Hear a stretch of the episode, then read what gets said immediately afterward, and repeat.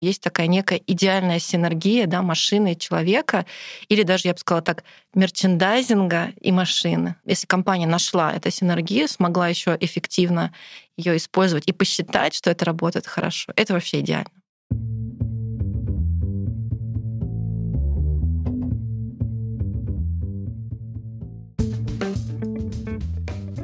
Привет, я Юра Агеев, и это 224 выпуск подкаста Make Sense. Вместе с гостями подкаста мы говорим о том, что играет важную роль при создании и развитии продуктов.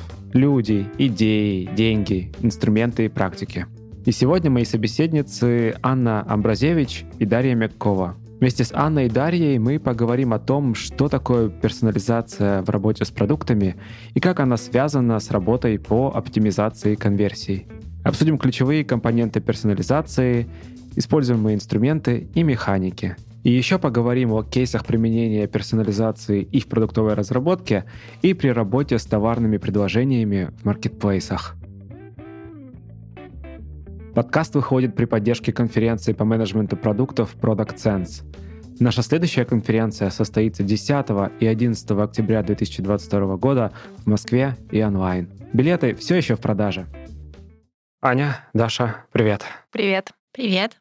Расскажите немного про себя, пожалуйста.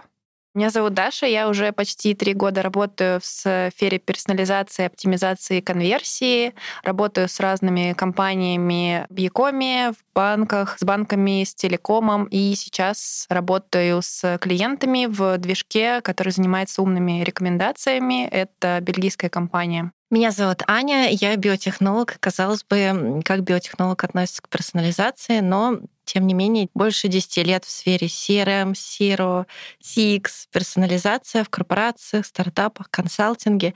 И мы с Дашей основали Академию CRO и персонализации, несем свет с этой темой в мир. Классно. Давайте, прежде чем ворвемся в эту тему, дадим определение. Это помогает быть всем на одной волне. Персонализация. Давай тогда я начну, потому что у нас две темы все таки персонализация и SEO. Я думаю, да. про SEO Даша как раз расскажет. Персонализацию, если совсем широко об этом говорить, то это предоставление такого релевантного контента пользователю. Что значит релевантного, спросите вы? Это значит в правильное время, в правильном месте, правильному человеку. И тут важен такой момент, что персонализация во всем на самом деле присутствует. Есть такая персонализация, которую мы сами делаем, там, не знаю, мы заказываем кроссовки с нашим именем и так далее. Вот мы все-таки говорим не про персонализацию по запросу, а персонализацию в маркетинге. И теперь про SEO. Да, как это связано между собой, я бы сказала про оптимизацию конверсии. То есть история этого термина немножко затронула.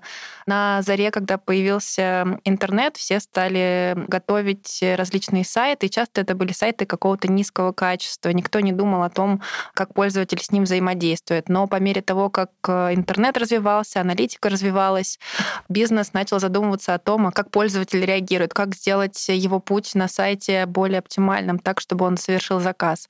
И придумали этот термин, да, как можно это измерить. Это как раз конверсия.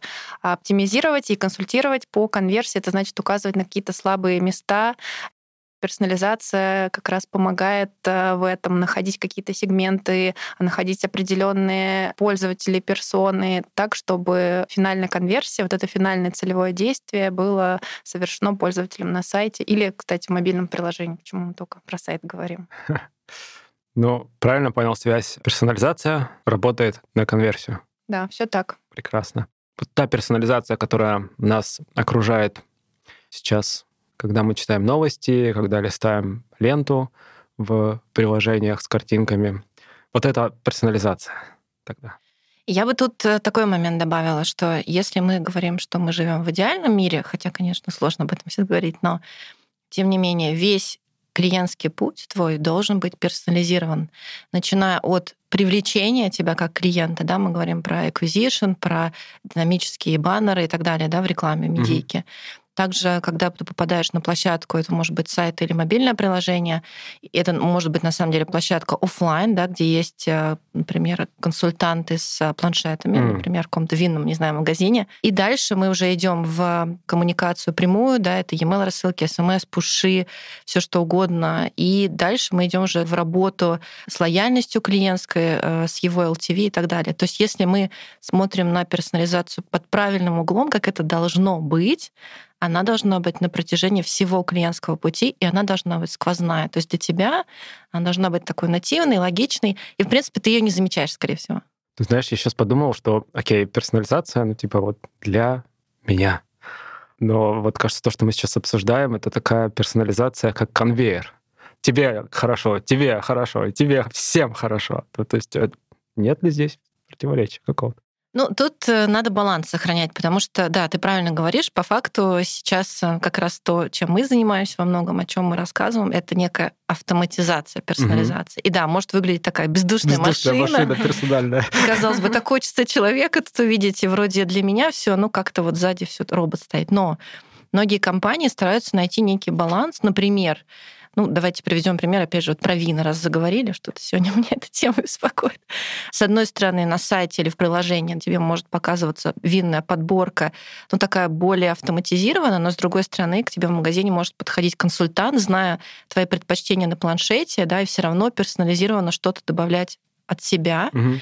И кроме этого, я знаю, что сегменты, например, определенные клиенты, которые очень разбираются в вине, если мы говорим про сегмент вин дорогих, то в этом случае на сайте все-таки подбирает этот человек. Вот мы тоже об этом с Дашей много думаем и рассуждаем, что есть такая некая идеальная синергия да, машины и человека, или даже, я бы сказала так, мерчендайзинга и машины. Угу. И вот это, конечно, если, это, если компания нашла эту синергию, смогла еще эффективно ее использовать и посчитать, что это работает хорошо, это вообще идеально. Давайте поговорим о тех, не знаю, мифах, заблуждениях, которые есть вокруг этой темы, потому что, кажется, их э, тоже немало. Мы вот недавно обсуждали геймификацию, и у меня первое, что приходит в голову, это бейджики. Я такие, пам, и это не работает. Нет, ладно, когда-то работает. Ну, слушайте нужный подкаст потом. А, что с персонализацией? Вот с чем вы сталкивались, э, когда работали с клиентами, да, там у себя, может быть, на работе где-то? Что у людей первое всплывает в голове, когда эта тема озвучивается, и что обычно из этого не очень правда? Слушай, я бы, наверное, сказала сразу опровержение твоей теме с э, бейджиками это механика social proof, так называемая, да. когда ты заходишь на сайт и видишь сразу сообщение о том, сколько человек э, смотрели этот товар или сколько человек купили этот товар. И очень многими она воспринимается сразу в штыки. Но на самом деле я здесь могу ответить, что нужно на самом деле тестировать ее, да, ты не можешь сказать, да, для тебя она может не работать, но это и есть персонализация. Для тебя mm. эта механика не работает, а кто-то увидит и скажет, о, супер, э, этот товар хочу популярный, хочу, а, да. хочу его а, купить. При этом механика интересна тем, и мы ее в первую очередь э, рекомендуем запускать. Ты можешь тестировать различные сообщения, то есть сколько человек смотрело товар, сколько человек добавил его в корзину, сколько человек его купило. Ты можешь играться с дизайном этого сообщения. Это может быть э, что-то нативное или более вызывающее, или какое-то всплывающее окно.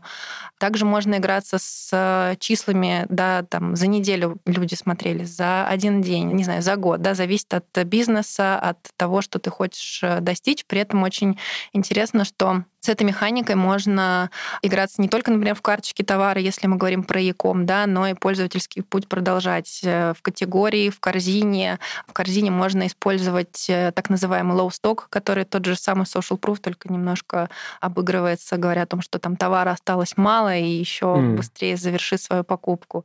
То есть э, каждую механику, о которой мы говорим, вот почему мы связали с оптимизацией конверсии, ее нужно все-таки тестировать, да, персонализация в первую очередь на это завязана. Про мифы.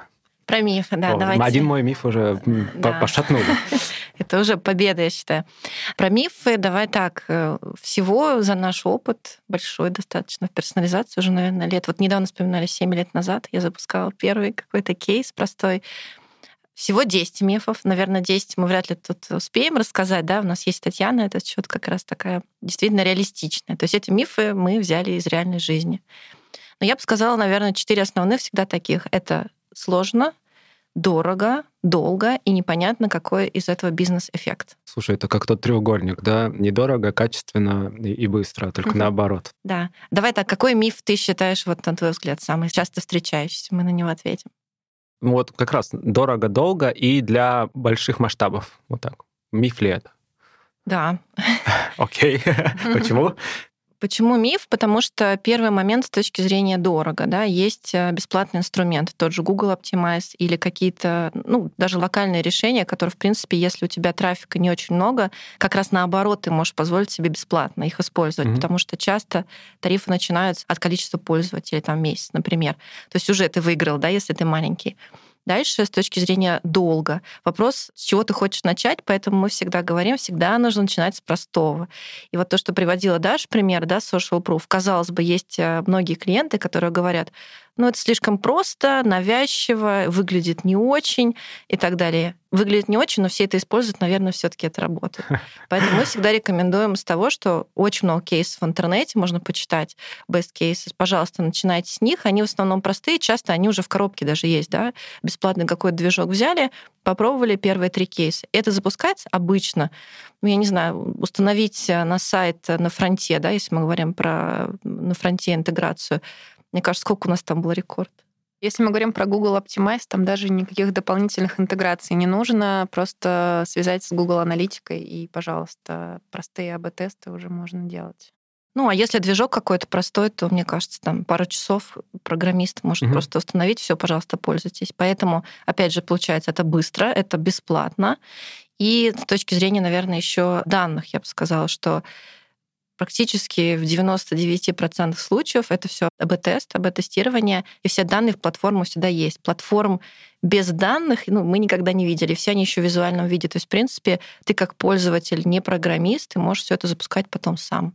И это довольно просто. Поэтому здесь скорее это миф, но лучше с чего-то начать, чтобы понять потом, насколько это миф. Кстати, многие платформы предоставляют так называемые триальные периоды, когда ты можешь действительно проверить, э, насколько это будет эффективно или нет, и подобрать платформу для себя. То есть можно даже запросить у некоторых, есть ли такой формат взаимодействия. Давайте разберемся еще в новых терминах. Движки, например, и что значит э, подключить и к чему. Вот э, во время рассказа, что мне представилось в голове? Вот, значит, у меня есть какой-то сайт, продукта. Возможно, на нем есть, опять же, если мы там про иком говорим, товары, может быть, курсы, может быть, что-то еще, там, я не знаю, квартиры. И я такой, какой-то движок чего-то, значит, я его ищу, такой говорю на, и скармливаю ему свой контент, и говорю, персонализируй. Я пока так себе это представил. Он такой, окей, и начинает что-то персонализировать. И для меня это звучит, что он начнет, может быть, в поиске что-то ранжировать с учетом того, что человек искал до этого или что-то такое. И, наверное, на этом моя фантазия заканчивается. Да. Вот давайте вот этот кейс попробуем представить, только не в моем изложении. Ну, с точки зрения интеграции, я, наверное, разделила бы на две составляющие. Первая часть — это настройка аналитики, которая будет э, отправляться вот в этот движок персонализации, который мы говорим, или движок АБ-тестирования, да, то есть какую-то стороннюю платформу, где данные будут э, собираться, где будут данные впоследствии про АБ-тесты. Что за данные? Те, которые мы хотим отслеживать. Например, это какая-то финальная конверсия, какие-то основные метрики, конверсия, деньги, средний чек. При этом, э, чем больше данных мы будем иметь, тем больше мы сможем угу. использовать, да, например, добавить товар в корзину, добавить товар в избранное. Но в основном для начала, наверное, будет достаточно каких-то ключевых э, событий по там, добавлению в корзину, финальная конверсия, сумма чека и уже ну, дополнительно мы можно... собираем события, которые да. привязаны к какому-то, ну, к пользователю, пользователю, и начинаем что-то видеть по в целом нашим клиентам. Да. Так. Вторая часть — это то, что ты сказал про каталог. Это должен быть э, отдельный фид с товарами, товарный фид, или если это не товары, а какие-то, например, статьи, да, это фид со статьями, или это фид с э, квартирами, да, то есть та информация, которую мы непосредственно будем использовать. Но при этом фид тоже не обязателен, если вы не занимаетесь, например, товарными рекомендациями. А чем еще можно? Вот просто у меня почему-то вот с такими каталогами это ассоциируется. Механик э, может быть много. Если мы говорим про именно персонализацию, то она завязана на какие-то динамические элементы на сайте, да, тот же самый баннер, э, когда ты заходишь, или перестроение каталога, когда ты нажимаешь там категории, да, они могут перестраиваться. Для этого товарный фид не обязателен, нужно просто как раз отслеживать события на угу. сайте и видеть эту аналитику. Фит вот скорее, наверное, даже дополнительная такая история именно для рекомендаций. А вот движок, он, собственно, что? Он берет и увязывает данные о конверсиях, и вот действия либо с фидом связаны, либо с какими-то другими штуками. Да. Окей, да. А я бы тут, честно говоря, чуть-чуть еще вот теории, наверное, добавила Давай. бы, потому что ты про это спрашиваешь. Давайте так. Вот в персонализацию мы можем включить три основных направления, таких блока, наверное. Первое направление это персонализация контента. Mm. Это все, что связано меню, баннеры, навигация, любой, в принципе, элемент на сайте может быть персонализирован. Второе направление это товарная рекомендация, но здесь только название товарные, потому что это могут быть услуги, контент, статьи, квартиры, вот, все что угодно, машины и так далее. Третье направление, которое я бы все-таки выделила, это персонализация поиска, потому что это целый другой мир. И часто на сайтах стоят, как мы уже выразились, ну, не движки, давайте назовем правильно, технологические решения, да, которые только за поиск отвечают. То есть это и навигация в поиске, и поисковая выдача и так далее. Поэтому берем три вот этих составляющих части. Если ты говоришь, вот мой сайт, я там из Якома, то ты сначала выбираешь, а с чего ты хочешь начать. Mm. Ты не знаешь, что ты все сразу будешь персонализировать. Чаще всего, например, компании говорят, мы хотим сначала с контента начать. Почему? Потому что это ну, попроще, да, чтобы, как Даша уже сказала, заниматься товарными рекомендациями, тебе нужно сделать фид, а как показывает наша практика, это не так просто, потому что фид должен сделать грамотный человек, да, потому что очень сильно от этого зависит качество товарных рекомендаций. Персонализация поиска это тоже с фидом да, связано. Поэтому ты говоришь, окей, я хочу начать с того, чтобы персонализировать меню, если ко мне приходят люди из разных городов, да, чтобы они писали «Привет, я не знаю, там, из города Санкт-Петербург, сегодня для тебя бесплатная доставка. Ну, к примеру, если у тебя там проходит промо. Начиная с этого, очень часто, точнее, наверное, так э, в основном работают технологические решения, они модульные и ты покупаешь модулем. Ты купил модуль товарной рекомендации, купил модуль персонализация контента, ну, еще какие-то, да, модули, там, сегменты, например, более продвинутые можно покупать и так далее. И еще момент, что ты сказал, вот я запустил движок, и он, значит, все персонализировал. Тут, конечно, надеюсь, что когда-нибудь к этому придем, что движок все проанализировал, вывел точки роста, сам метрики выбрал и все и уволил менеджеров продуктов. Да, ну да, мы же идем к автоматизации полной. Но, конечно, так не бывает. Конечно, все движки имеют UI, если они сторонние, потому что некоторые продуктовые команды, я думаю, сегодня об этом еще поговорим, они делают это сами через э, свою, например, команду разработки. Там, конечно, уже все идет через задачи разработчикам. Mm-hmm. То есть какие-то гипотезы они тестируют внутри. И если мы говорим про движки готовые, это всегда UI, у тебя всегда все визуализировано. Ты начинаешь с того, что ты составляешь список гипотез, да, каких-то, которые ты хочешь протестировать. И тут очень важно понимать, что такое гипотеза. Да? То есть это не идея маркетолога, ой, классно, мы тут баннеры сейчас покрасим, будет красиво. Нет. Это четкая идея. Например, я считаю, что если, вот опять же, да, мы пример приводили с городом, да, мы будем показывать э, на основании там геотаргетинга людям какие-то наши промо, и это повлияет на такую-то нашу метрику. И дальше уже ты, ну или твой подопечный, в общем, настраивает это все в платформе, обязательно все это тестируется перед тем, как выпуститься в бой. Ну и тестируется, конечно, после, потому что иногда может все не очень хорошо по факту сработать, да, в бою. Поэтому здесь ничего платформа сама не делает, ты все равно ей управляешь, ты все равно все приоритизируешь, потому что, конечно, важно, чтобы тесты там не пересекались, да, чтобы они не могли влиять друг на друга так, чтобы ты потом не мог аналитику свести правильно. Поэтому пока управляет человек, но платформы уже сильно продвинулись. Поэтому вот мы, я думаю, потом про товарные рекомендации поговорим. Там уже работают алгоритмы, там машинного обучения, по факту уже такой black box. И там уже, я бы сказала, как сказать, главенствует уже искусственный интеллект и машина. Ты привела пример про Санкт-Петербург, а я вспомнил в почтовиках есть это поле, имя человека, который пишет там Юрий, здравствуйте, или там, привет, Юрий это что же персонализация? То есть вот помимо персонализации сайта, там, слэш-продукта, есть персонализация еще и коммуникации. Что в этой области? происходит? Много об этом говорят, честно сказать, так как мы сегодня говорим о реальности, да, не то чтобы прям, мне кажется, там много что персонализируется. Почему? Потому что, во-первых, Тут вопрос твоих вложений. И я помню, что было довольно много проектов, связанных с такой глубокой персонализацией, например, e-mail рассылок. Но mm-hmm. тут вопрос, ты вложишь в это деньги, ресурсы, да, Время. и людские, как бы, yeah. и технологические. Но что ты из этого получишь? Потому что по факту человек в рассылке, ну, будем честными, проводит, ну, сколько там, 5-10 секунд. А другое дело, ты работаешь с сайтом или мобильным приложением, целевой площадкой, куда ты трафик ведешь. Естественно, там они проводят ну, гораздо больше времени, и там совершают целевое действие. Поэтому то, что мы по своему опыту видим, вот, может быть, сейчас Даша тоже добавит, то, конечно, это в основном e-mail рассылки. Имя — это классика просто. Часто какие-то твои, я бы сказала так, наверное, параметры, например, программы лояльности, твой какой-то сегмент, что ты там VIP или что у тебя столько-то баллов. То есть какая-то, мне кажется, более такая историческая информация, но вот чтобы там была какая-то крутая персонализация, наверное, у Тинькова, да, что-то они делают, когда они рассказывают, что ты потратил столько-то там денег mm-hmm. какое-то mm-hmm. время. Но вот чтобы здесь какие-то были новые тесты инновации в e-mail канале, например, я, честно сказать, этого не видел. Ну, я объясняю, да, почему. Если говорить про другие каналы прямой коммуникации, а это что у нас сейчас? Это, конечно, там чат-боты, прям классика, да, сейчас уже классика. Ну, конечно, там какие данные у него есть, такие данные он будет использовать. Конечно, он по имени тебя назовет, потому что он тебя до этого спросил, как тебя зовут. Но в целом, вот я говорю, может, Даша добавит, я вот вижу, что как-то это остановилось, да, на каком-то этапе. Но единственное, знаете, какой кейс хотела добавить? В свое время, помню, мы ездили в Яндекс, а, была такая рабочая группа как раз развития email-маркетинга. Они угу. собирали разных email-маркетологов, и мы вместе брейнштормили. Надеюсь, что это не секрет, ну, в любом случае, надеюсь, что так. И одна из идей была как раз в том, чтобы человека как можно дольше оставлять в канале e-mail. Что имеется в виду? Чтобы он мог, например, увидеть да, наши товарные рекомендации, там же их положить в корзину, там же купить, ну, я не знаю, там через какой-то iFrame, который встроен прямо в почтовике.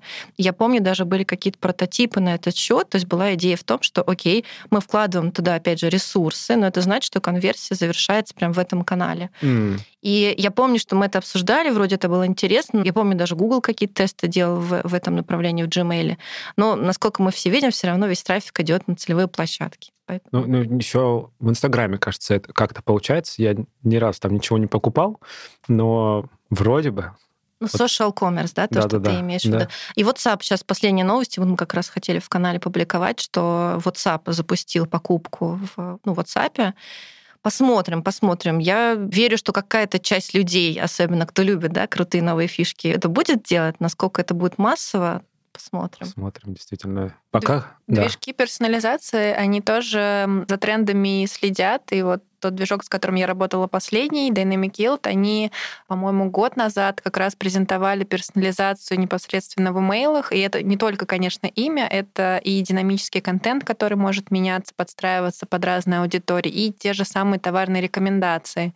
И буквально в их эм, отчете в этом году они показывали, что они также идут в новые каналы, они также хотят работать и с WhatsApp, и с Инстаграмом, то есть они за трендами тоже следят и тоже туда стараются двигаться. Это прям интересно. Не помню, где я это прочитал. Если ты пишешь письмо для всех, ты пишешь его никому. Как вот с текстами, со смыслом, а персонализация смысла.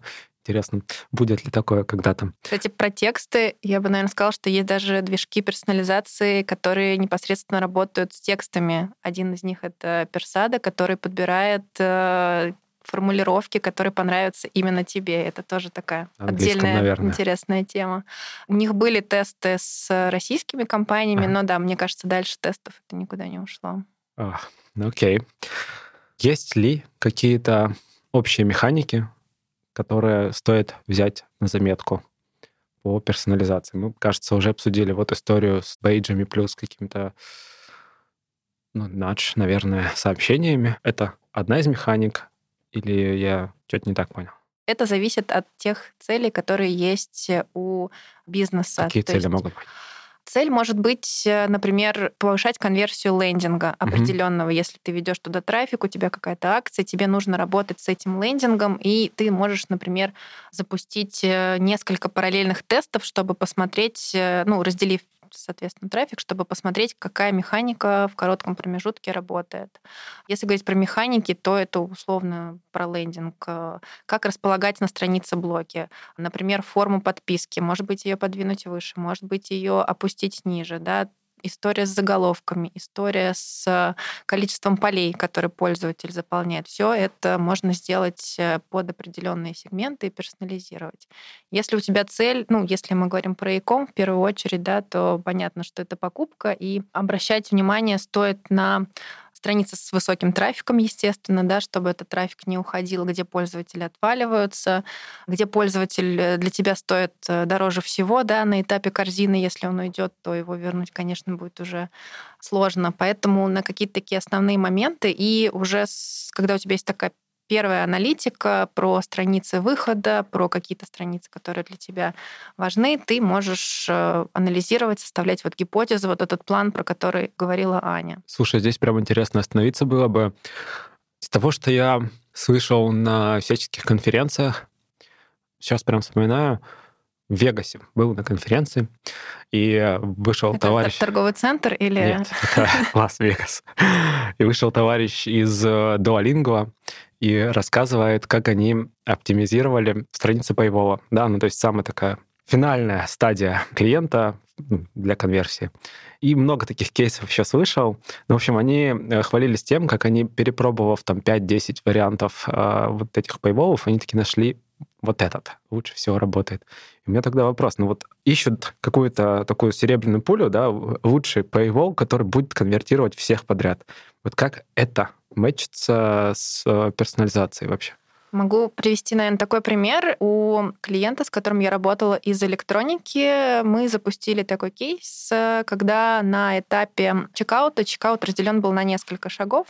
На одном из шагов мы меняли поля местами. То есть они видели, что по тепловой карте, что там, например, при выборе там, пункта самовывоза пользователи отваливаются. Ну, понятно, причины могут быть разные, но мы решили попробовать там этот пункт, например, поднять повыше, чтобы они сразу его видели и уже могли там потестить и понять, действительно ли это для них важно или нет. И при этом, когда мы запустили этот тест, мы увидели, вот мы говорим уже про персонализацию, что данные для десктопа и для мобильных отличаются, что для одних пользователей действительно это отработало лучше, для других нет. И таким образом мы могли запустить эту механику на 100% на, там, например, десктопе, а на мобильных оставить все как есть и не менять. Mm. Вот и при этом, если мы говорим про оптимизацию конверсии, то хороший кейс ты привел, да, что они нашли какую-то такую серебряную пулю, да, какую-то золотую середину, но по факту оптимизация конверсии должна происходить постоянно. Нет какого-то варианта вот мы остановились на этом тесте, все, все работает супер. Стоит... Работает, не трогай. Да, стоит перепроверять свою гипотезу через время, потому что понятно, что какие-то накладываются сторонние факторы, день недели, время года и так далее, да, и сама механика, ну, какие-то есть тренды, когда сайты меняются, нужно все действительно перепроверять. Тут еще качество трафика. Вот у нас были тоже такие кейсы, когда вроде все работает, а потом, например, какая-то, ну, другие каналы, да, привлечения становятся более активными, больше туда денег релацирует клиент, и мы видим, например, что это вообще другие клиенты, и для mm. них вообще что другое важно. То есть вообще то, что мы ранее предлагали, работало, но не актуальным становится. А еще я хотела, наверное, сказать по поводу эм, примера, который ты привел, что иногда действительно мы видим, ну, например, да, что прирост, не знаю, в конверсии, в целевой метрике или в оплате, там, не знаю, плюс 10%, например, или плюс 5%. И вот как правильно Даша сказала, самое интересное, и почему, мне кажется, мы любим да, нашу работу, наше направление, это как раз посмотреть в разбивке сегментов. Это не только могут быть да, разбивка, например, по там, девайсам, это может быть разбивка как новые сессии, вернувшиеся, это могут разбивки по гео, еще по каким-то параметрам. В принципе, любые сегменты да, можно создавать самостоятельно. Только очень важно помнить, что они все таки должны быть не микроскопическими, потому что некоторые у нас любили клиенты 100 сегментов, и каждый там 0,2% от общего трафика. Ну, конечно, это не показательно в аналитике. И дальше, если вот этот результат разбить по сегментам, можно увидеть, что для новых, не знаю, там сессий это был прирост плюс 50, да, а для вернувшихся вообще минус. И вот здесь ты как раз и кроется, по сути, твой потенциал роста. То есть ты можешь сказать, о, круто, я вроде нашел, да, вот это вот идеальный вариант для такого-то сегмента, хотя все равно нужно потом его подтверждать, да, то, что он работает хорошо. Но в то же время, значит, для другого сегмента я еще не придумал. Может быть, для них действительно важнее что-то, ну, если мы говорим, например, про оплату, то часто это что-то связано с секьюрностью, да, какие-то бейджики, там, что вот мы защищаем ваши деньги, вот все тут защищено и так далее. Да, для нового пользователя, скорее всего, это супер критично. Он первый раз покупает, вообще не знает, кто ты такой. Если мы говорим про лояльного пользователя, то я думаю, что для него это не то чтобы не критично, но менее, да, уже важно, он уже тебе доверяет. Может быть, есть смысл здесь сказать что-то про кэшбэк, да, по программу лояльности, что вот ты сейчас заплатишь, и тебе, не знаю, вот сейчас повышенный кэшбэк, мы тебе вернем больше денег за эту неделю. То здесь как раз самое интересное начинается, вот эта игра с сегментами. Я думаю, что это как раз такой следующий шаг вот после CRO, после того, как ты что-то оптимизировал, ты, конечно, в персонализацию погружаешься, потому что они идут в связке, и когда они в связке, это сила. Хорошо, верю. Давайте продолжим по механикам дальше, а то я вот сделал детур такой. Какая твоя любимая механика, Ань? Ну, если честно, я люблю товарные рекомендации, поэтому здесь, э, здесь, ну давайте так, действительно разделим механики все-таки на персонализацию контента и товарные рекомендации. Мне кажется, товарные рекомендации можно как раз таким следующим да, блоком обсуждать. Там немножко другая специфика. Про персонализацию контента, честно сказать, я люблю очень все, что связано с навигацией. Особенно если мы говорим про то, что сейчас такой бум маркетплейсов, да, ассортимент бешеный, ты приходишь и, боже, как вообще там ориентироваться, особенно если ты приходишь, например, первый раз в этот маркетплейс, когда по сути, не персонализированная для тебя выдача товарная, и ты начинаешь искать. И вот здесь мне очень нравится все, что связано с тем, что, например, если даже о тебе мало есть информации, но можно приблизительно понять, ну, пример даже вот такой самый простой, что человек пришел с iOS. Вот я помню, мы делали аналитику, было очень интересно как раз в продуктах питания, что поведение человека с iOS и с Android, оно отличается. То есть, по сути, мы о тебе ничего не знаем, да, кроме того, что у тебя... Устройство, да. Да, устройство. Но даже с точки точки зрения кросс-селла, с точки зрения каких-то ну, подсветки, даже промо-акций, с точки зрения там, навигации, это очень сильно, ну, совершенно другой человек. Это mm-hmm. совершенно по-другому работает. Поэтому мне очень нравится навигация. Если мы говорим про, например, там бренды, про какие-то фильтры, которые поднимаются наверх, если приходит новый пользователь. Вот я помню, да, у нас даже были такие тесты, мы, например, с фильтрами, да, игрались. И мы говорили о том, что так, по аналитике мы знаем, что для новых пользователей, вот особенно там, если это такое-то устройство, вот такие фильтры используются чаще. Mm-hmm. Да? Мы тут вынесли эти фильтры наверх, потому что понятно, что на мобилке всегда у нас очень ценно каждый кусочек места, потому что его там очень мало. И если мы говорим про пользователя, который пришел с андроида, ну, например, почему бы там как-то не поиграть с брендами для него? Поэтому ну, я считаю, что вот эта тема навигация и все, что связано с поиском товаров, она, на мой взгляд, очень такая перспективная, и действительно почему-то мало кто с ней работает. То есть оптимизировать, конечно, все над этим работают, но персонализировать, потому что действительно люди отличаются по сегментам, очень мало кто это делает. Мне, конечно, сейчас, знаешь, такое возникает сопротивление, что ли. Мы же пилим продукт для всех один. Зачем его распиливать на кусочки и вставлять их в разные места? Чтобы получать больше денег. Ладно, говорили. Но, но вот эта мысль просто, знаешь, у меня прям она напоминает о прошлом B2B, когда к тебе приходят клиенты и начинают пытаться кастомизировать продукт под себя, и ты такой, о, о, о подождите, полегче. Ну, давай так тут рассуждать. Э, если мы все таки отстаиваем, так сказать, продуктовую честь, то можно идти таким путем. И мы тоже вместе с командами продуктовыми клиентов по этому пути шли. Первый момент, что тебе нужно понять, а что же в продукте ты можешь изменить так, чтобы это максимально много денег тебе принесло. Mm. Как ты это можешь сделать? Первый вариант, ты можешь пойти в свою команду разработки, они поставят это в очередь, и ты будешь долго ждать. И, и они по... такие, опять if нужно делать где-то в коде. А, ладно. Вот. И тут и этот вопрос еще понимаешь, а сколько тебе это денег принесет? Потому что, скорее всего, это будет, например, там какой-то типа последовательное тестирование, вот вы изменения внесли, ну, там конверсия как-то подскочила, но непонятно, что на это повлияло. И тут у тебя есть возможность, по сути, через э, движки, ну, через технологии, да, персонализации и оптимизации конверсии что-то протестировать и посмотреть, что тебе приносит больше аплифт, чтобы потом пойти, как делали очень многие, да, на продуктовые команды, с которыми мы работали, они прям брали это решение и говорили, все, мы пойдем это внедрять. И они шли уже к разработчикам.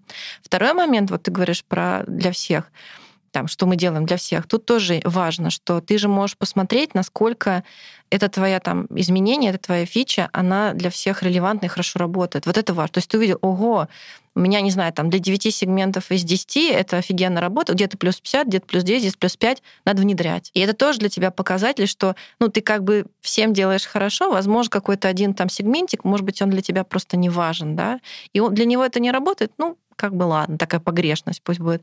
Поэтому здесь я бы назвала это еще направление такое вспомогательное, да, направление такое инструмент для продукта, чтобы он знал, во-первых, как приоритизировать да, свои изменения, mm те или иные, чтобы он знал, как доказать, там, не знаю, разработчикам, менеджменту, что это надо сделать, потому что они могут быть радикальными.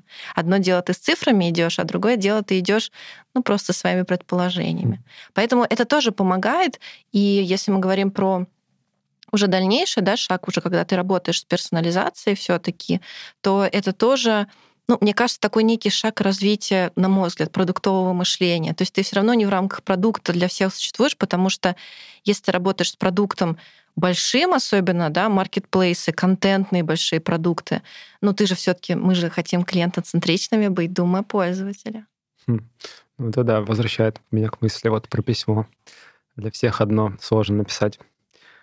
Хорошо, давайте э, к товарным рекомендациям. Это вот исключительно про e или не только товары? В принципе, мы, если мы что-то продаем, кажется, мы товары продаем. Ну, можно, давай так назовем какую-нибудь единицу чего-то там. Пусть это будет товар, контент, услуга. Почему бы и нет угу. услуга? Вот взять, э, например, Юду, да, как площадку, да, Юду, почему бы там тоже не попробовать какие-то делать э, персонализацию под тебя? Не знаю, ты там часто сантехника вызываешь, ну, грубо говоря. Ты приходишь на еду, и там написано, вот твой сантехник Сергей уже ждет, может быть, он тебе понадобился, а вот еще что можно заказать для дома, да, там, я не знаю, лампочку вкрутить, такая-то услуга. Или, например, ты берешь персональные тренировки, я не знаю, по лыжам, да, и тут тебе рекомендации, что вот зима, вот еще можно то-то, то-то, то-то, вот эти тренеры тебя ждут. Ну, грубо говоря, если утрировать. Про товарные рекомендации история следующая. Во-первых, давайте чуть-чуть вообще, что это такое, как это выглядит. Чаще всего это выглядит либо, ну, чтобы было совсем понятно, в Якоме такой прямоугольничек, или э, если мы говорим про блок да, товарных рекомендаций с такими квадратиками с товарами, либо это может быть сама выдача товарная. То есть, когда вы заходите в каталог, вы видите много-много товаров. Вот это все товарные рекомендации. В принципе, в поиске, если вы вбиваете там, не знаю, красивое платье красное, и видите выдачу поискового, это тоже товарная рекомендация. Дальше, если мы идем уже внутрь, то что здесь важно, что здесь интересного, что есть несколько таких шагов, если мы идем по пути усложнения, да, работы с товарными рекомендациями. Первое это простые алгоритмы, потому что все товарные рекомендации, они работают по правилам. Да? Правило — это и есть алгоритм. Простые алгоритмы — это, например, бестселлеры, новинки, товары со скидками, товары, которые вы недавно смотрели и так далее. Если мы идем с вами уже на следующий шаг да, по усложнению, это уже алгоритмы более сложные. Например, смотрят вместе, покупают вместе, особенно вот Next Best Offer, да, вот мы сегодня как раз там по аналитике обсуждали, какие-то уже рекомендации, которые основаны уже на вашей истории, да, на истории покупок, на истории взаимодействия с сайтом, интересах и так далее. И если же мы совсем идем в усложнение, то я думаю, Даша как раз сейчас расскажет про рекомендации в медиа, это очень интересно. Но совсем, если мы говорим про усложнение, то это алгоритмы уже либо это машинное обучение, то есть какие-то такие алгоритмы более сложные, когда система еще дообучается да, на данных, а, либо вот мы запускали диплёнинг алгоритм, мы тестировали его против так называемого алгоритма Affinity, который основывается на интересах пользователя. Данные могут быть неоднозначными, потому что алгоритм надо обучать, и это уже такая более тонкая работа продукта с, команды, с командами Data Science, например, либо внутренней, либо внешней, потому что это, конечно, связано с настройкой, на каких оно учится, да, на сэмплах и так далее. И тут надо быть, ну, я бы сказала, уже такой уровень гуру, да, в товарных рекомендациях. Про медиа тогда, Даша, расскажешь? Слушай, да, у нас э, в компании на самом деле вот ты сказала там коробочка, да, я бы сказала, что это такой модуль. Вот э, каждая стратегия-модуль. И у нас, по-моему, их не знаю, больше 60 разных. Это там выбор редактора, продолжить чтение и так далее. И в каждом вот этом модуле есть э, свой собственный вот этот алгоритм, который закладывает наша команда дата-сайентистов. И мы сегодня уже упоминали про мерчендайзинговые правила. Хотела привести такой пример. Недавно проводили тест у клиента, и их цель была, ну, понятно, цель всех медиа — это промоутировать какой-то брендированный контент, какой-то спонсорский контент, который тоже принесет в итоге большую прибыль. И они хотели изначально сделать такой pin boost четырех э, промоутируемых статей в блоге рекомендателям из 10 э, товаров статей. И мы им предложили провести тест, когда эти четыре статьи будут не запинены в начале, но когда наш алгоритм умный сам выберет, в какое место из этих 10 слотов их поставить. И понятно, что умный алгоритм выиграл, потому что он ориентировался на то, какие статьи из вот этих брендированных э, люди больше кликают, больше смотрят, mm. до какого момента виджета они прокручивают. И там прирост был примерно в два раза, но там в абсолютных цифрах он тоже показал хорошие цифры, и после этого они вот решили использовать э, нашу версию, вот такую более персонализированную. То есть понятно, что вот этот баланс тоже между машинным обучением и какими-то потребностями бизнеса нужно находить. На самом деле, еще мне кажется интересно отметить, что все равно в любом вот этом э, сложных машинных обучениях, там deep learning, э, как бы они не звучали сложно, все равно есть команда дата-сайентистов, которые его программируют, которые его настраивают. Это не совсем на 100% искусственный интеллект, все равно есть команды, которые работают над вот этими модулями, стратегии, которые закладывают туда свои механизмы чтобы рассчитать оптимальный вариант для пользователя. Ну, то есть в любом случае необходимо, во-первых, видимо, формулировка гипотез каких-то именно там продуктовых или около того, маркетинговых, может быть, и, собственно, потом еще их имплементация через движок или вот руками да, но в движке эти стратегии-модули, они уже есть э, готовые, mm-hmm. да, то есть тебе не нужно что-то придумывать, э, скорее нужно смотреть за трендами, что где размещают, да, там какой-то кросс-селл, апселл, а если у тебя есть, ну, потому что я работаю непосредственно в движке, да, поэтому я говорю, что есть команда дата-сайентистов, но вообще можно подстраиваться и под пользователя тоже зависит от э, того, насколько твой бизнес большой, небольшой. Мы, например, можем под подстраиваться под э, запросы, тестировать разные варианты под капотом. И скажу, что иногда даже мы проводим тесты, когда клиент об этом не знает. Мы смотрим, какой из алгоритмов, ну, то есть уже есть запущенный тест 50 на 50, и мы в нашей группе проверяем, какой алгоритм а, работает лучше, но клиент иногда может об этом и не знать. Хм.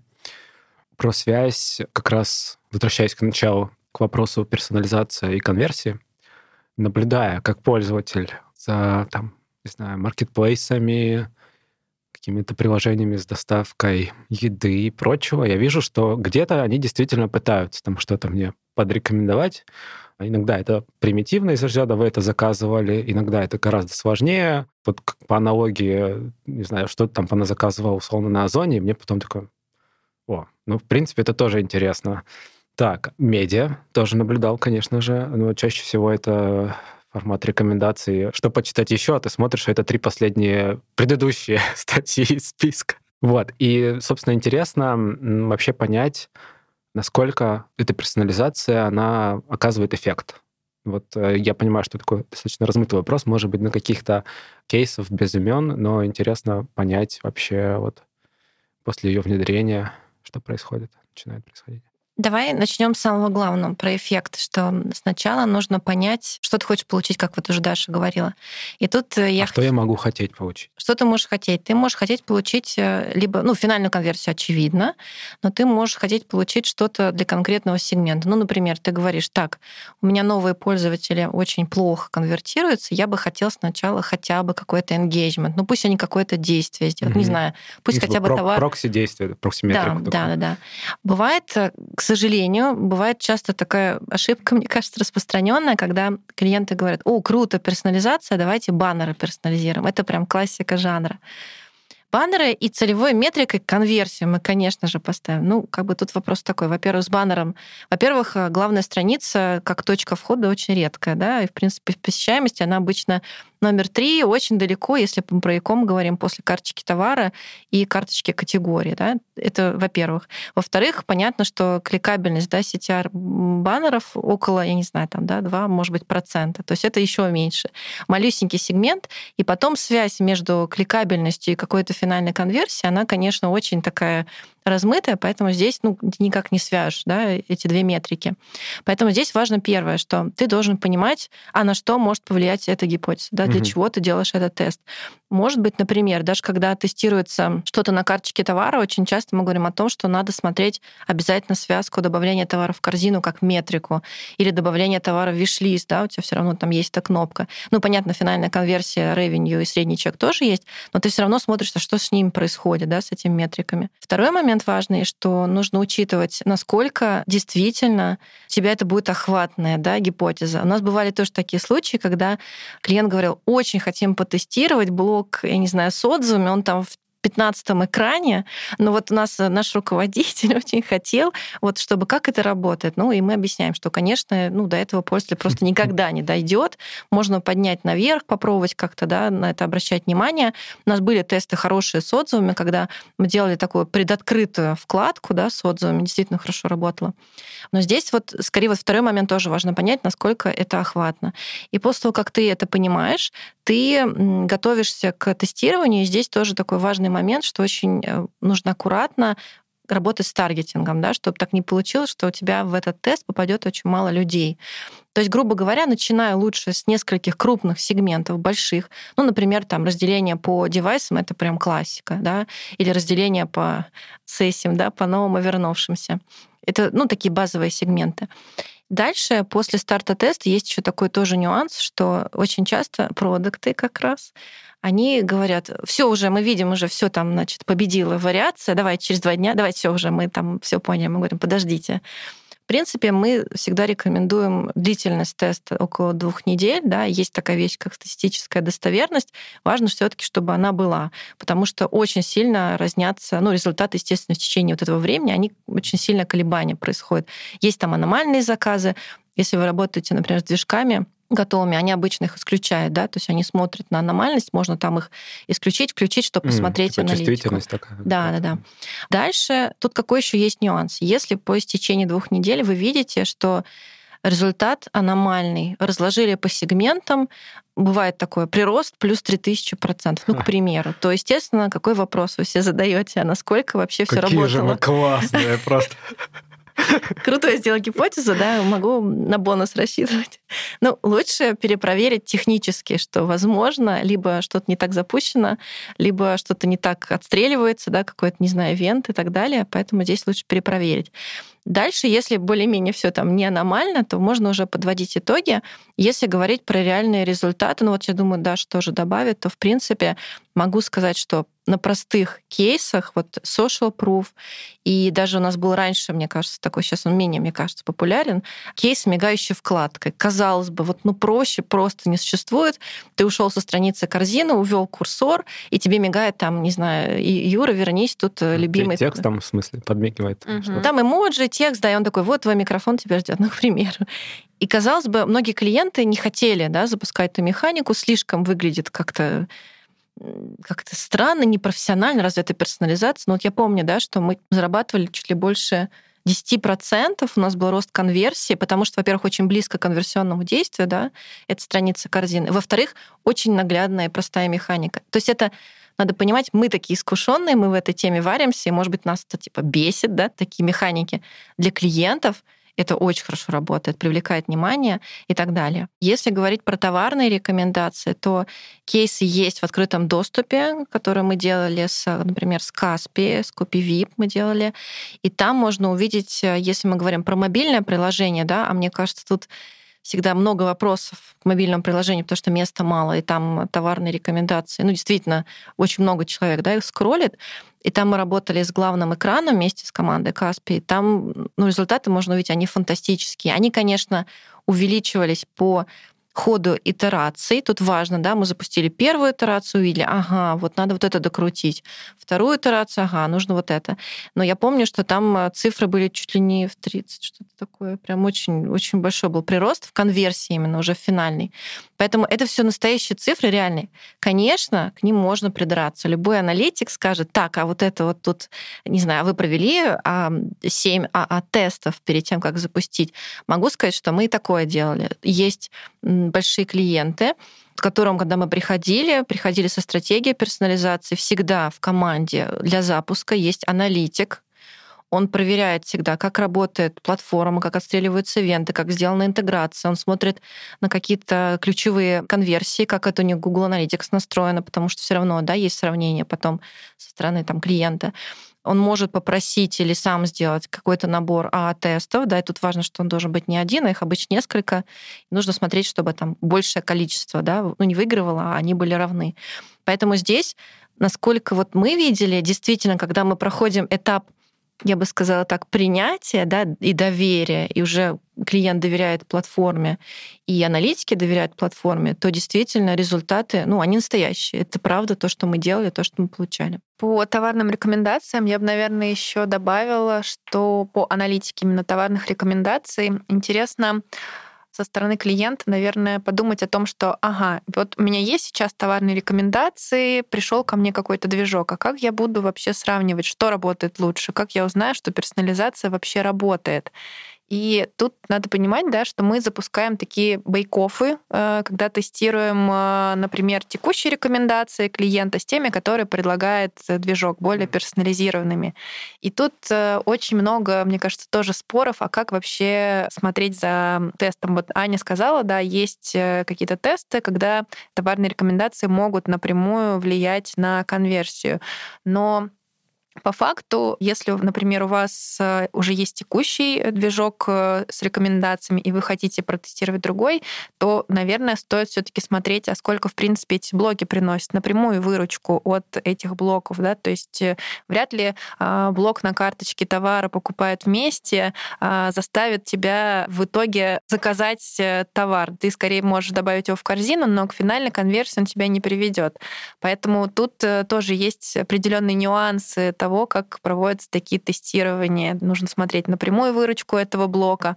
Некоторые движки даже дают такую интересную подробную статистику, вот как я говорила, по слотам или по категориям даже. Из какой категории у тебя идет э, больше конверсии, где пользователи больше реагируют. Да? То есть э, можно в будущем подстраивать. Ты видишь, что из категории сад у тебя очень много идет прямой выручки. Это значит, что можно, например, туда больше виджетов добавить, да, которые тебе эту выручку удвоят. То есть тут очень много нюансов таких дополнительных, над которыми можно работать. Я просто представил сейчас вместе с этим стулом часто покупают пианино и такой, Точно.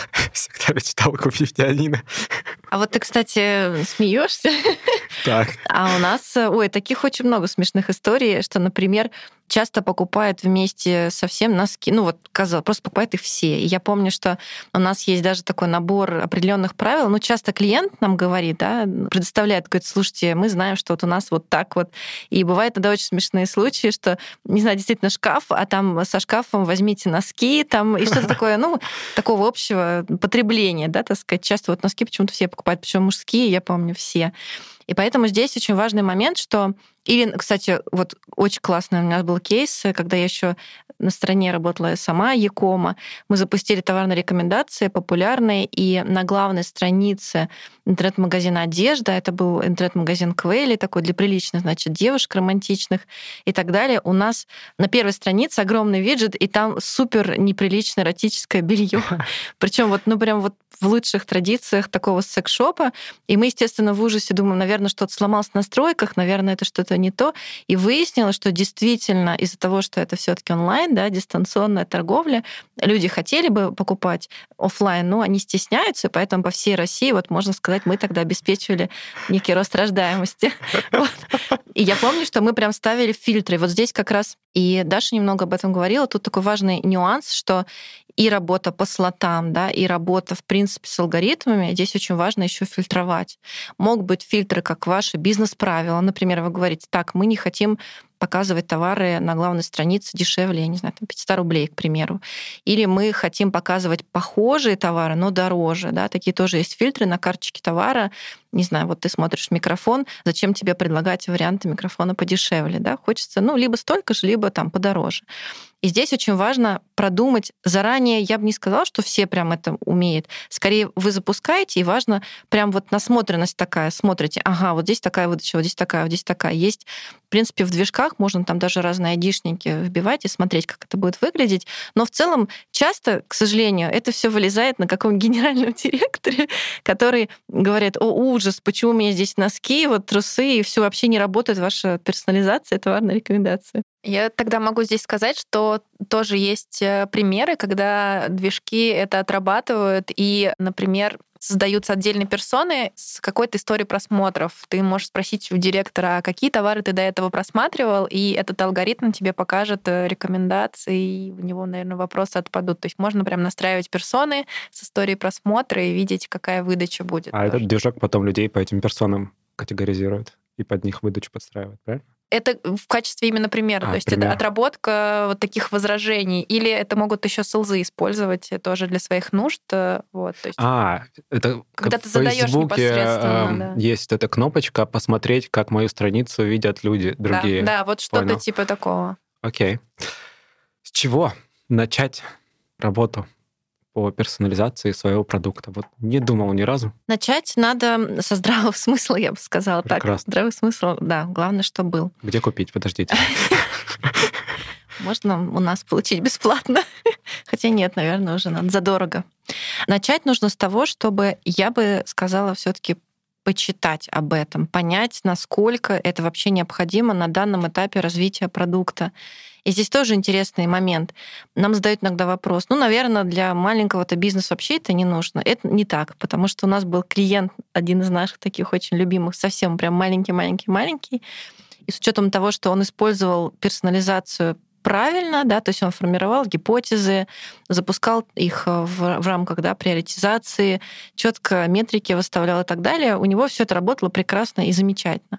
Поэтому здесь скорее понять, насколько вы готовы тоже в это вкладываться, потому что, опять же, нет волшебного, да, как ты уже говорил, какого-то движка, ты его установил, и он сам все делает. Нет. Это действительно обязанность, часть обязанностей, ну, сейчас это продуктовые команды. Если мы говорим про там зарубежный мир, у них прям есть такой CRO-менеджер или менеджер по персонализации. То есть это отдельный человек, который занимается, отвечает за этот инструмент на протяжении всего клиентского пути, вот как мы mm-hmm. вначале да, обсуждали. Поэтому сейчас тут важно, насколько я готов этим заниматься, или меня завалило так, что какими-то задачами, а что а никак. Вот, вот интересно тогда, на каком этапе, да, то есть с того, что, опять же, проговорили, почему-то мне стало казаться, что персонализация — это такая может приходить идея о ней на стадии, когда у тебя, в принципе, все уже достаточно хорошо, и ты такой, как бы мне еще больше заработать. Этот этап или еще, может быть, раньше где-то? Ну, если мы говорим про персонализацию, да. Если мы говорим про оптимизацию конверсии, конечно, это раньше. Так угу. это наоборот. Ты запустил какой-то... Ну, я бы сказала, все-таки чуть больше, чем MVP, и дальше тебе нужно тестировать быстро гипотезы, чтобы понимать, что внедрять. У тебя, скорее всего, ресурс разработки мега ограничен, а я более того скажу, что действительно часто клиенты используют даже движок той же персонализации, просто чтобы держать на 100% какое-то ну, какое изменение. Они поняли, что работает, там раскатали, потому что говорят, мы не можем внедрить, нет ресурсов. Такое mm-hmm. тоже может быть. То есть для тебя это, по сути, такой инструмент быстрого тестирования и, и роста продукта. Вот если говорить уже про персонализацию, то, на мой взгляд, конечно, это уже такой следующий некий шаг развития продуктового. Поэтому ты посмотрел, что можно делать.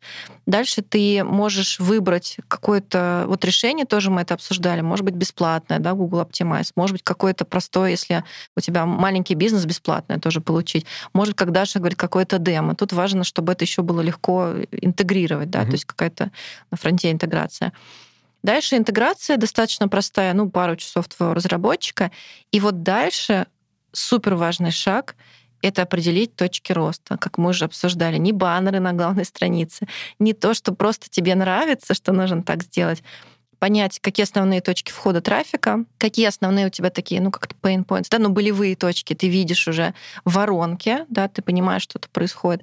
Может быть, уже у тебя есть какие-то сегменты, да, в Google Analytics, там где-то посмотрел, что ты видишь, что-то с ними не то происходит. Ну, понятно, что есть классика, там на мобильной версии конверсия ниже, там, ну, сейчас такая вовлеченность у них тоже высокая. Ну, ты понимаешь, что, ага, плюс-минус, там более-менее разница у меня такая адекватная. Дальше составляешь гипотезы и начинаешь их приоритизировать. И вот здесь тоже важный момент, что обычно мы рекомендуем, вот я бы сказала, два с половиной параметра, как их приоритизировать. Первый параметр — это, конечно, value для твоего бизнеса. То есть ты предполагаешь, как это может повлиять на целевую метрику. Как уже даже сказал, окей, страница корзины, понятно, что близко к конверсии. Или это, например, карточка товара, особенно в видимой области какой-то важный элемент, кнопка, да, например, или там цена, ты работаешь ценой, или там условия доставки ставки, что-то критичное. По бизнес-вэлью понятно, что это твоя субъективная оценка. Это понятно, что она не подтверждена данными пока. Второй параметр — это сложность реализации. И здесь тоже такой важный момент — сложно не только техническая реализация, потому что повесить, ну, опять же, те же мои любимые баннеры легко, но тебе нужно сделать тогда, не знаю, 20 вариантов баннеров, а через неделю уже акция работать не будет. То есть это, конечно, еще согласовать с 15 отделами. То есть это, конечно, с точки зрения затрат очень-очень тяжело. Поэтому дальше ты говоришь, вот реализация, сложность техническая и такая подготовительная.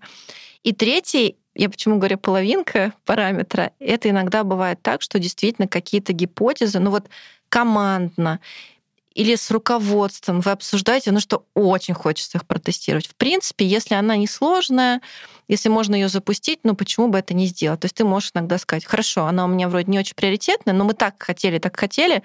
Я считаю, что иногда, почему это стоит делать, это немного такое внутреннее промо для этого направления. То есть ты говоришь руководителю, он говорит, я два года мечтал, что вы тут мне кнопку перекрасили. Ты говоришь, вот все уже на завтра, уже все есть. И в этом плане тебе уже дают зеленый свет и говорят, классный инструмент, оказывается, так быстро это можно делать. Угу. Поэтому вот мне кажется, такой немного промо не помешает в этом случае, но в целом ты приоритизировал, и дальше уже ты идешь, и ну, эти тесты ты запускаешь. Тут еще важный момент, что они, конечно, не должны друг другом пересекаться, но не в плане там один тест ты проводишь, э, не знаю, в течение очень долгого времени. Тут есть тоже разные подходы. Вот я думаю, Даша сейчас тоже дополнит. Кто-то делит э, просто трафик, да, и там, не знаю, 10 каких-то сплитов, и на каждом сплите тестирует какую-то одну гипотезу. А кто-то, например, говорит, что окей, мне не хочу делить, э, там, не знаю, трафика не хватит, еще что-то, но я очень сильно их развожу. То есть я не знаю, главное страница, какая-нибудь страница промо, которая между собой ну, практически не связана в клиентском пути. В принципе, там будет влияние, но оно будет незначительным. Кто-то делает какую-то пост-аналитику там на уровне пользователя, смотрит, как эти там да, между собой механики пересекаются. Такие клиенты у нас тоже были, но они прям очень вовлечены в аналитику. И говорить, что там влияние очень критичная, да, если вы все-таки разводите так далеко тесты? Ну, мне кажется, что нет. Но если вы тестируете на одной странице сразу одновременно пять изменений и на карточке товара, а потом и в корзине, ну, то есть, конечно, данным не стоит доверять в этом случае. Хочешь что-то еще по аналитике? Давай. У нас просто столько историй по аналитике было. Я, я просто подумала о том, что ты сказала по поводу продуктов и вот этого процента, который нужно оставлять для креатива. Я подумала, что нужно еще оставить процент э, для маркетологов, которые приходят к продуктам и просят срочно тот самый баннер повесить. То есть это все-таки от этого никуда не нужно уходить, и это прямо тоже по опыту стоит оставлять какой-то запас для них. Да, Юра, от этого никуда не деться. Вот, потому что, как это мы называем, контентные задачи всегда есть, потому что маркетологи, если они узнали, что есть возможность... Только дай э, еще один канал побольше инвентаря для того, чтобы покрутить. Да, и у нас э, по нашему опыту прям есть такое некое я бы сказала, противостояние немножко маркетологи и продукты. Маркетологи говорят, как же, ну вот же у нас тут э, и какие-то купленные, ну, промо по договоренности, и баннеры, и вот что-то нужно продвинуть. Давайте, давайте, вы же можете это быстро сделать. А продукты говорят, как же у нас тут вот список гипотез, у нас очередность и так далее. Я думаю, что здесь это хорошо, что есть инструмент для маркетологов, потому что понятно, что это тоже им помогает приносить э, пользу. деньги, да, и пользу. Поэтому здесь, мне кажется, надо работать сообща. И я бы даже сказала, что при формировании гипотез лучше собирать командами и CRM, и маркетинг, и UX, и аналитики, чтобы делать это вместе. Потому что практика об этом мировая говорит, что нужно так делать, да, если там есть книги умные, написанные, как нужно э, формировать стратегию персонализации. Но мы видим, что очень часто люди не хотят между собой обсуждать эту тему. То есть каждый сделал какие-то свои гипотезы, и даже часто, знаешь, какой был интересный момент э, у нас, что мы склеивали отделы. То есть мы mm. звонили в один отдел, грубо говоря, ребят, давайте соберемся вместе, мы вас соберем, и вместе обсудим. То есть мы были проводниками, потому что нам важно, чтобы это было эффективно в целом для компании, а не только для какого-то кусочка. Ох уж эта тема разных отделов. Вот периодически просто с регулярностью какой-то встречается в подкастах. Какие основные тренды по персонализации наблюдаете сейчас? Можно тезисно. Раз, два, три. Да, наверное, основной тренд, раз мы говорили про рекомендации, это все-таки развитие умных э, рекомендаций, то есть алгоритмы не будут стоять на месте, они будут э, развиваться. Это углубленная аналитика.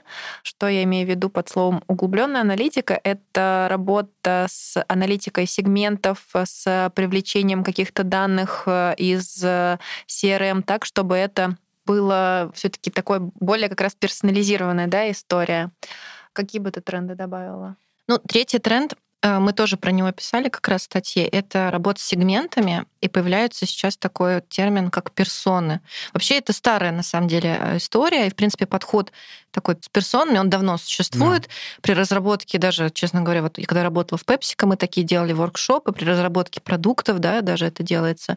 Но сейчас то, что мы видим, почему так происходит? Потому что если вы пытаетесь сформировать сегмент на основе такой очень логических каких-то вещей, на основе данных, что, скорее всего, это вот люди, ну, не знаю, там, если я помню, у нас был пример, э, строительный, да, магазин. Ну, наверное, они вот гвозди покупают, не знаю, наверное, они вот этим вот занимаются. Просто гнут их на, да, как да. хобби. И сейчас э, мы видим, да, что все приходит к тому, что, во-первых, все равно это, скорее всего, разные люди, но они объединены каким-то вот таким интентом. То есть можно сказать, что люди, которые вот сейчас, не знаю, там они какой-то, может быть, ремонт да, делают, но это не значит, что они всегда там этот ремонт делают.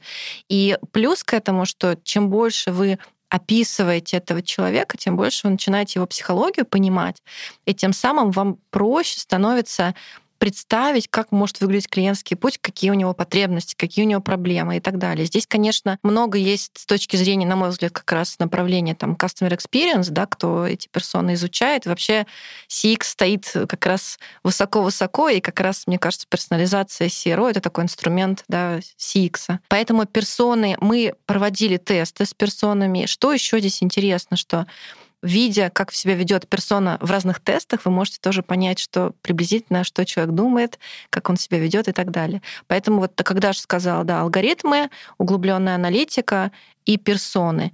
И, наверное, третий момент все-таки это сами технологии. Движков очень много появляется.